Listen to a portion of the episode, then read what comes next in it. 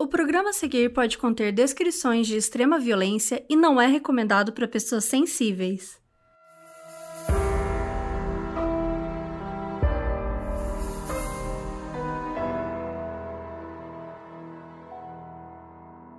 Oiê, eu sou a Mabê. E eu sou a Carol Moreira. E hoje vamos voltar no tempo e falar sobre o crime que chocou o Brasil no século XIX. José Ramos e Catarina Palce eram um típico casal brasileiro dos anos 1800.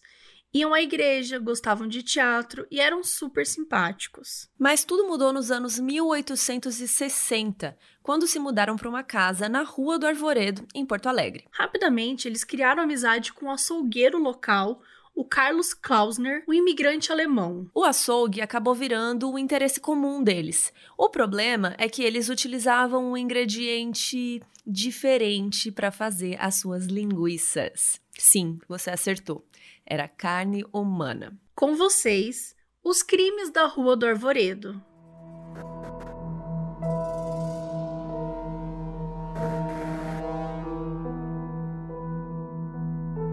E a gente hoje começa falando que esse episódio está sendo patrocinado pela Orelo. Para quem não lembra, a Orelo é uma plataforma brasileira de conteúdo em áudio. E lá no app deles, você encontra podcasts, então, tipo, todos que você acompanha, inclusive o Modus Operandi tá lá. E a Orelo é a única plataforma do mundo que paga nós, né, e os podcasters.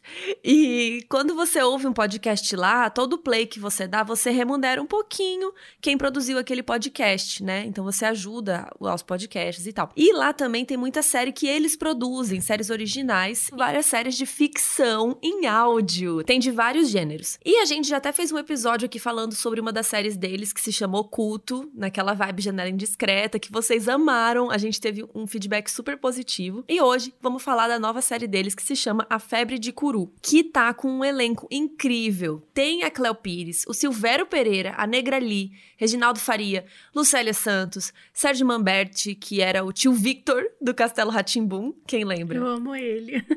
e até o Ariel Palacios, que é um jornalista argentino da Globo News que tá fazendo uma ponta de ator. E a Cleo Pires, além dela ser a atriz principal, ela é produtora da série, então ela tá super envolvida no projeto. E, por sinal, não é mais Cleo Pires, porque ela adotou o nome artístico só Cleo, que nem Cher, assim, muito Eu queria ser só Carol. Carol. É, eu sou Mabê. Mabê, por exemplo. Mabê é raro. É raro. É bem melhor. A série é uma ficcionalização, né, desse caso que a gente vai contar aqui hoje, que são os crimes da Rua do Arvoredo. Só que tem várias reviravoltas e novos elementos. Então o que a gente vai fazer nesse episódio é o seguinte: a gente vai contar tudo de mais importante que vocês têm que saber para esse crime quem foram os responsáveis, como é que eles cometiam, etc. Lembra até um pouco a história dos canibais de Garanhuns, que a gente já contou aqui num episódio para vocês. Então a gente vai contar como tudo começou e depois detalhar o que rola no primeiro episódio da série. Mas antes, ouçam o trailer da série só para vocês já irem entrando no clima. Seria mesmo possível haver justiça em Porto Alegre? Em 1863, uma série de crimes levou Porto Alegre à beira do caos. Amigos, é chegada a hora de nos levantar. Já são sete os nossos irmãos, filhos e amigos desaparecidos. Quando Jack o Estripador era apenas uma criança, um brasileiro se tornou o primeiro assassino em série da história. Passe em minha residência amanhã, no finalzinho da tarde. Eu moro na Rua do Arvoredo. A história de Catarina Paus e os crimes da Rua do Arvoredo. Esse diário conta toda a verdade, tudo. Tem uma menina morta na nossa casa. Ore comigo. Agradeça pelo que temos. Não vai mais pregar sua palavra no meu presídio, Ramos. Não vai mais pregar sua palavra em lugar nenhum. Vamos ficar calados esperando que venham nos pegar?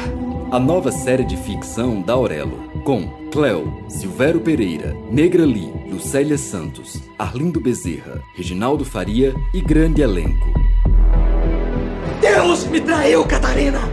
A Febre de Curu. Dia 28 de maio, só aqui na Aurelo. Sempre com machado. Um golpe na cabeça. E depois mais golpes.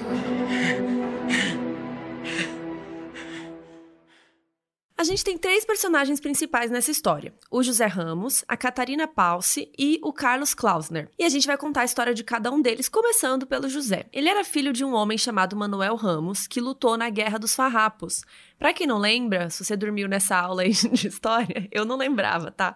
Então não se sinta mal. É, a Guerra dos Farrapos foi um conflito armado que rolou no Rio Grande do Sul entre 1835 e 1845. E começou quando os proprietários de terras lá do Rio Grande do Sul ficaram insatisfeitos com os impostos altos e resolveram se rebelar. E vários escravos foram recrutados para lutar também, sim, porque naquela época ainda tinha pessoas escravizadas. Enfim, foi uma confusão. E aí, o pai do José Manuel, ele era da cavalaria do município de Bento Gonçalves. Só que ele desertou e se mudou para Santa Catarina com a esposa dele, que se chamava Maria da Conceição, que era indígena. E lá eles tiveram o José, que amava as histórias do pai sobre a revolução. E desde pequeno ele já pedia para o pai contar com detalhes certas partes mais físicas deste conflito, principalmente para explicar como que era degolar uma pessoa. Bem específico para você pedir pro seu pai contar uma historinha, né, para você dormir bem e tal. Uns anos mais tarde, já na adolescência, o José teve que lidar com o pai viciado em álcool. É, o Manuel bebia muito, né, ficava violento, agredia a esposa, aquela história. E uma vez que isso aconteceu, o José ficou tão desesperado para proteger a mãe que ele ameaçou o pai com uma faca e quando o Manuel não cedeu, o José esfaqueou o pai. Dias depois, o Manuel morreu dessas feridas. E o choque de matar o próprio pai fez com que o José quisesse se afastar de tudo aquilo. Então ele se mudou para a província de São Pedro, que era como o Rio Grande do Sul se chamava nessa época do Império. Interessante pensar que ele era descendente de indígena, mas vivia num dos lugares com mais colonizadores do país. Ele virou policial e ele era muito disciplinado e tal, rapidamente virou o braço direito do chefe de polícia, que era o delegado Dário Calado. E aí o José entrou pra elite de Porto Alegre. Ele ia muito para teatro e para eventos de amigos ricos e tal, ele era extremamente religioso e ele sempre frequentava a missa. Mas tinha alguma coisa de errado com José. Um dia a polícia conseguiu prender um bandido super procurado. Ele se chamava Campara e era o inimigo número um da elite. O apelido dele era Robin Hood dos Pampas. Inclusive, é o nome do segundo episódio da série ele roubava dos ricos e dava para os pobres real, assim. Então, o José, ele matou esse cara degolado. E ele disse que é porque tava com medo do cara fugir. Mas assim, foi muito gratuito, sabe? Não, eles prenderam o cara, né? Ele já ia preso. Tem, é, ele né? já, já tinham prendido, já ia responder pelos crimes tal. Não tinha nenhuma necessidade dele degolar o cara, porque ele não representava nenhum risco para ele. E por conta disso, ele foi desligado da polícia. Só que o delegado, o Dário Calado, né, que era brother dele e tal. Não ficou calado. Não ficou calado. Gostava Desculpa, muito do José. Aguentei. Não é, passou o grande de panão pro amigo e continuou usando José na função de informante. Então guardem essa informação. A gente vai pausar aqui a vida do José e agora a gente vai para a história da Catarina Pause. Ela nasceu na Hungria, mas ela tinha ascendência alemã. Ela vinha de uma família muito pobre e morava numa aldeia com o pai artesão, a mãe e os dois irmãos. Quando ela ainda era jovem, estava rolando a guerra entre a Hungria e a Áustria, e toda a família dela foi morta por soldados. Esses mesmos soldados deixaram ela viva para estuprá-la e depois deixaram ela lá como se ela fosse uma coisa, um objeto. Um tempo depois, com 15 anos, a Catarina casou com o Peter Palse, que era cardador de lã, que é aquela pessoa que prepara, penteia a lã para ficar mais fácil para tecer e tal. A Catarina e o Peter passaram alguns anos juntos e decidiram vir para o Brasil em busca de melhores oportunidades. Infelizmente, durante a viagem, o Peter misteriosamente cometeu um suicídio. E aí a Catarina chegou no Brasil sozinha, chegou lá no Rio Grande do Sul, onde ela conheceu quem? Sim, o José, ele voltou para a história. E de início, ela recusava as investidas dele porque ela estava viúva, né, recém-viúva, tal. Ela ficava, não, vou respeitar a memória do Peter e tal, mas vocês sabem, né? Depois eles ficaram juntos. Foi aí que eles se mudaram para uma casa na Rua do Arvoredo, onde eles conheceram uma pessoa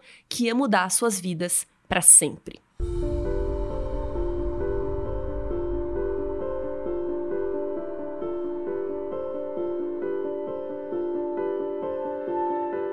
É aqui que vai entrar o terceiro protagonista da história, Carlos Klausner. O Klausner era um imigrante alemão que ele chegou no Brasil em 1859.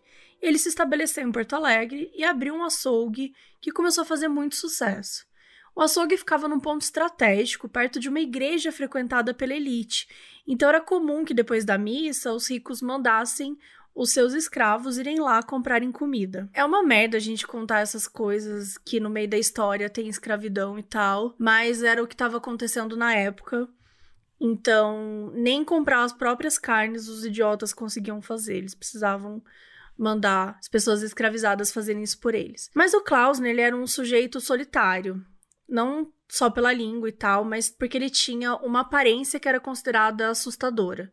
Ele tinha uma cicatriz no rosto e ele estava sempre com aparelhos assim de corte na mão, né? Porque enfim, ele era açougueiro, então muita gente tinha medo dele. E foi aí que ele conheceu e ficou amigo do José, que falava alemão.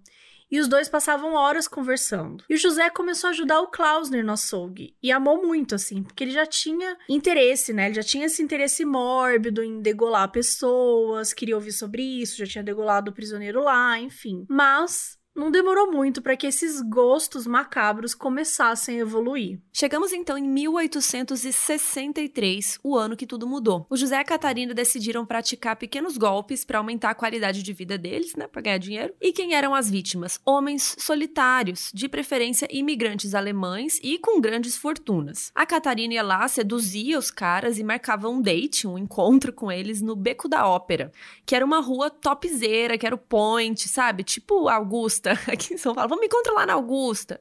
É isso, era o beco da ópera. E depois que ela levava os caras para casa, o José tava lá esperando com vários instrumentos que ele levava do açougue. Então ele degolava os caras e depois esquartejava, e aí eles pegavam o dinheiro ou objetos de valor que a pessoa tivesse levado. E assim, gente, dava para eles roubarem alguém sem cometer assassinato?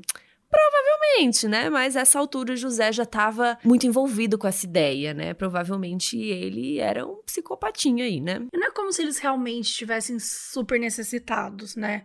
Porque no fundo, talvez ele usasse os roubos como um motivo mesmo para cometer esses crimes. Mas e depois, o que eles faziam com o corpo?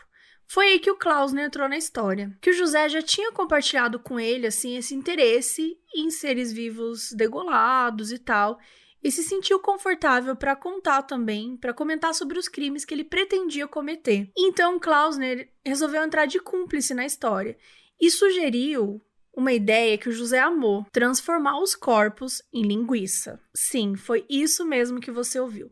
Eles incineravam os ossos da pessoa, né, ou então dissolviam com ácido, pegavam toda a carne e transformavam em linguiça e depois vendiam normalmente no açougue para as pessoas comerem. É aquele velho ditado, né? Sem corpo, sem crime. Ou, né, com linguiça sem crime. E eles continuaram todo esse modus operandi por 1863 e um pouquinho uma parte de 1864, e estipula-se que ao menos seis pessoas foram mortas e sumiram dessa maneira.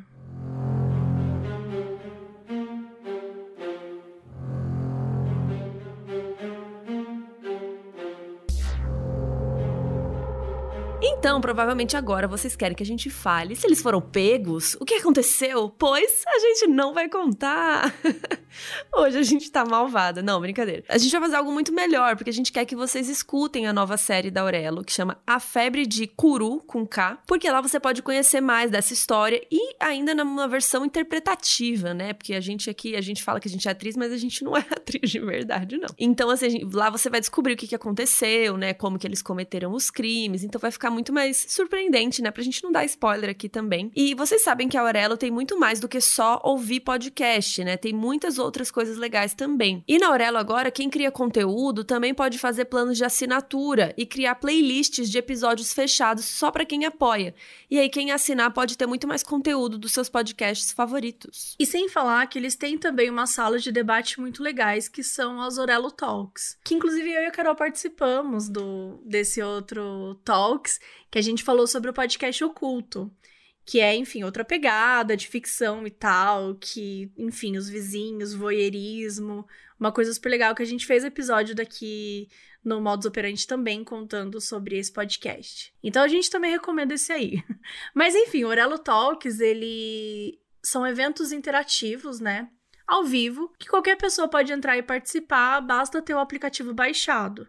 Então, quando você entra no aplicativo, você consegue ver uma listinha de quais bate-papos estão rolando naquele momento, né? E você pode entrar como ouvinte. E se você quiser participar e tal, inclusive pergun fazer perguntas e tal, você clica num botão, né, de quero participar, que o dono da sala autoriza. Então tem várias opções de interação, assim. Se você quiser parar de falar, voltar a ser só ouvinte, pode. Se você quiser mutar o microfone a qualquer momento, enfim. É bem, é bem tranquilo. Inclusive, rolou um Orelo Talks com a equipe da série respondendo as perguntas. Então, agora que vocês já têm a base, né, geral, assim, da história, a gente vai fazer um resumão de tudo que rola no primeiro episódio da Febre de Curu. Então vamos lá, qual é a da série? A série se passa em 1868 e a gente parou a história no início de 64. Então, assim, o tempo principal da série é quatro anos depois do que a gente contou aqui hoje. A protagonista da série é a Catarina, interpretada pela Cleo. Na série, a Catarina decide usar o diário dela para revelar coisas aí desconhecidas sobre o caso, e a gente acaba entrando numa trama com muitas reviravoltas sobre os crimes da Rua Arvoredo. E eles criaram um personagem fictício que é o Gervásio Carvalho, que é chefe de polícia e vai tentar desvendar o quebra-cabeça junto com a Catarina e com a gente. Afinal, né, sempre que tem série de crime, tem aquela investigação que a gente ama. Então vamos lá, a gente vai comentar o episódio 1 e presta bastante atenção porque se passa num total de quatro momentos no tempo. Coisa que a Carol gosta, né? O Alô Dark. Essas coisas Beijo, bem, bem tranquilinha. E por sinal, é, parabéns, gente, aos envolvidos, porque num episódio de 15 minutos, conseguir construir uma narrativa incrível em vários períodos e só em áudio, gente, não é para qualquer um, né? Então realmente tá muito bom. E a gente vai falar de cada momento do tempo individualmente, em ordem cronológica, para dar aquela ajuda para vocês. Então a gente tem um flashback de 5 de abril de 1858, que é o dia que a Catarina e o José se conheceram. Então é o dia que ela chega em Porto Alegre, depois de sair da Hungria, né? Lembra que o marido dela da vida real se suicidou? Então aqui na história também isso acontece. Então ela chega sozinha, com o corpo para ser enterrado, e ela conhece o José, que ainda é da polícia, e recebeu a missão de recepcionar ela e garantir que estava tudo organizado para o funeral. E aí, essa parte termina com o José falando para ela ter cuidado, porque Porto Alegre não é para qualquer um. Mas você jura, Zé?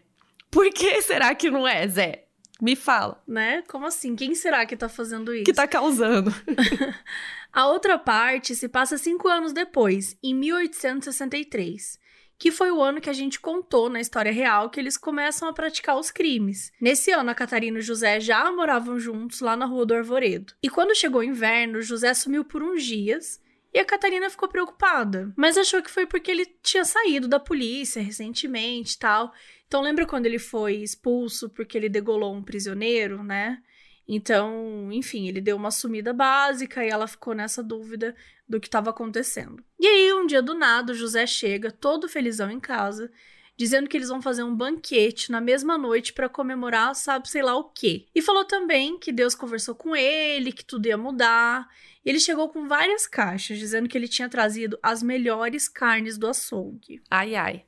Na mesma noite, chega uma mulher chamada Luísa, que foi chamada para vender charutos durante a ceia. O que, que isso significa? O que, que é vender charutos durante a ceia? Não sei, porque aqui em São Paulo, em 2021, não tem isso mais, infelizmente. Então, não sei como era isso, mas enfim.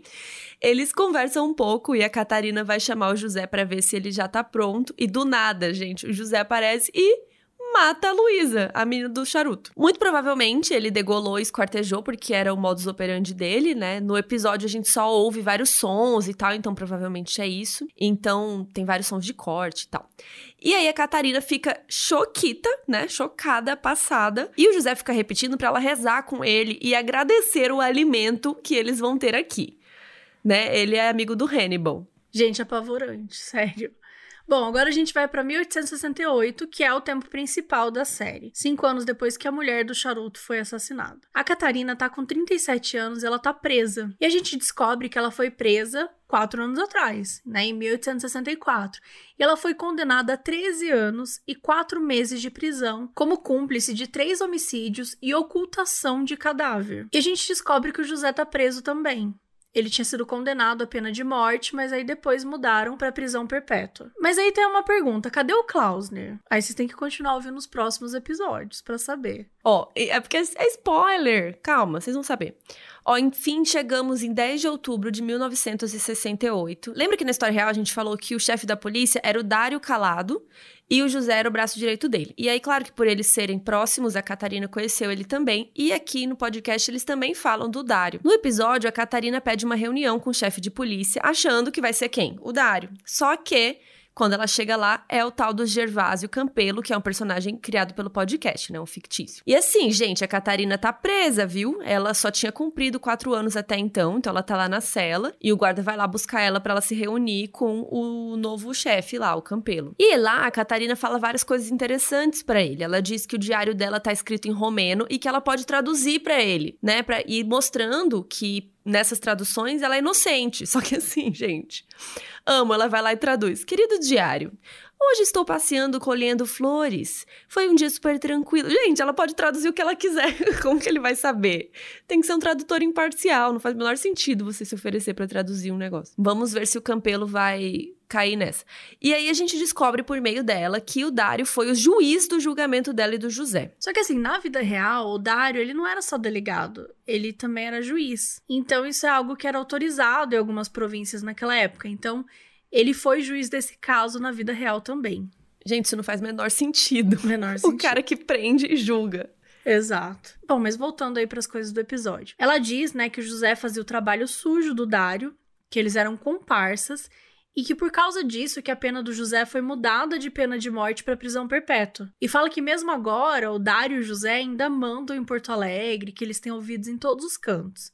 E que morre de medo do José, que dois anos antes ela terminou com ele e na mesma noite, coincidentemente, ela foi jogada na solitária sem motivo algum. E aí ela lê duas passagens do diário, uma de 1858, que foi quando ela conhece José, e uma de 1863, quando José matou a charuteira, que foram as duas cenas que a gente comentou antes. Cronologicamente, então, essa aqui é a última parte. Mas são as duas primeiras cenas do episódio. Super dark ela. Então, assim, são duas cenas já da Catarina idosa, que se passam em 1891 já. Mas aí já não é a Cleo atuando, é uma atriz mais velha, a Lucélia Santos. E aí, uma das cenas dela escrevendo no próprio diário, e é dito que é dia 28 de dezembro de 91. E aí ela fala sobre como a vida dela foi horrível, que ela foi vítima das próprias escolhas, e a gente já pensa, hum, o que rolou, né? E aí tem outra cena dela idosa que não se fala muito bem o ano, mas como é uma seguida da outra, provavelmente é no mesmo ano também. E essa outra cena é ela e o José idosos, que é interpretado pelo Reginaldo Faria, e eles estão indo para algum lugar e ele pergunta que lugar é aquele. E a Catarina fala: "Você não lembra que lugar é esse?" E ele responde: "Faz tanto tempo". E aí a gente vai para as teorias, né? Que lugar que é esse? Que será que é a casa que eles moravam? Será que é algum lugar que foi importante para eles, que teve algum crime o cometido? O Será açougue, é o açougue? exatamente. Fica essa, essa grande dúvida, assim. E as coisas que ficarem aberto, né, para vocês descobrirem nos próximos episódios é o que aconteceu com o Klausner, como eles foram pegos e quais são essas tretas jurídicas do julgamento. Quero saber, eu amo. Eu podia ser jurada. E se você fosse naquela época, você ia ser jurado e juiz, né? Jurada, juíza, réu. Réu. A série vai trazer à tona algumas coisas que rolaram no julgamento real. Então vocês vão entendendo com o passar dos episódios que esse caso realmente atraiu a, a atenção de pessoas super importantes, né? E outra coisa que a equipe da série quis trazer é um debate sobre até que ponto a Catarina foi cúmplice e até que ponto ela era uma mulher solitária no mundo machista, que ela estava sendo obrigada a seguir as ordens, que ela também seria uma outra vítima, sabe? Então fica essas questões aí para serem debatidas. E eles também querem resolver algumas questões que até hoje não são muito certas sobre o caso. Como o porquê do Klausner, que ele tinha. Ele ganhava muita grana no açougue e estava bem de vida, né? Porque ele teria participado desses crimes. Porque ele teria aceitado fazer isso. É, eu também não entendi isso ainda. É, provavelmente porque ele queria, né? Cometer esses crimes, mas enfim. Ele queria matéria-prima pra salsicha lá, pra, pro, pra linguiça. E é legal que, mesmo sendo uma série de época, assim, tem uma abordagem contemporânea e temas que, enfim, ressoam até hoje. E assim, gente, não vale pesquisar na internet, viu? Baixa o aplicativo do Orelo e vai agora ouvir A Febre de Curu, que já tem vários episódios disponíveis.